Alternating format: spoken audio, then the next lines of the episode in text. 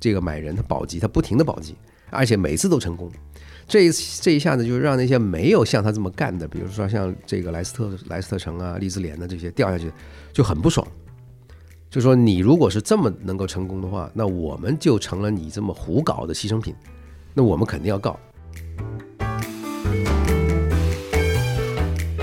大家不要因为说你欧足联你对巴黎曼城你不是没处罚成功吗？你其实不是这样的。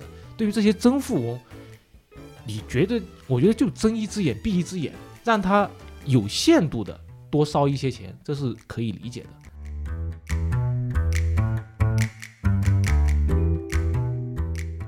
你自己打了广告，结果这还算是俱乐部欠你的债务，岂有此理？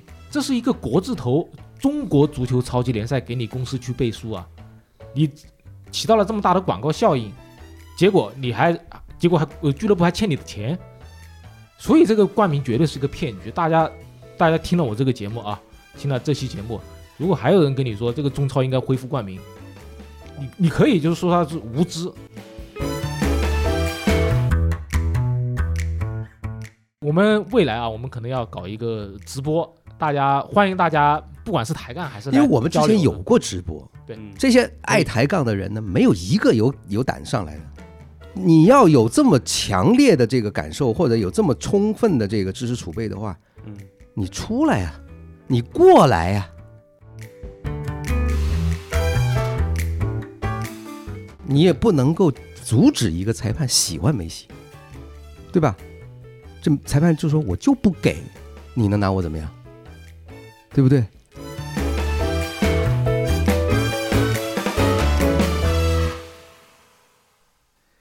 好的，各位好，欢迎来到本期的足球第一视角，我是马克新。今天二位嘉宾，骆老师、林老师，二位好。各位网友，大家好，我是骆明。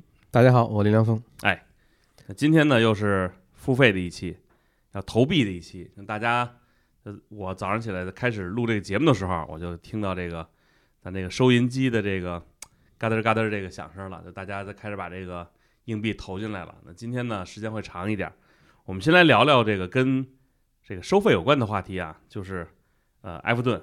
这被扣除十分，因为财务违规，还有其他球队想向他索赔这个事儿，林老师先来给我们简单介绍一下，好不好？那埃弗顿他在二零一九到二二这三年里头呢，他的这个投资的这个力度啊，呃，超过了他自己的这个承受的那个能力。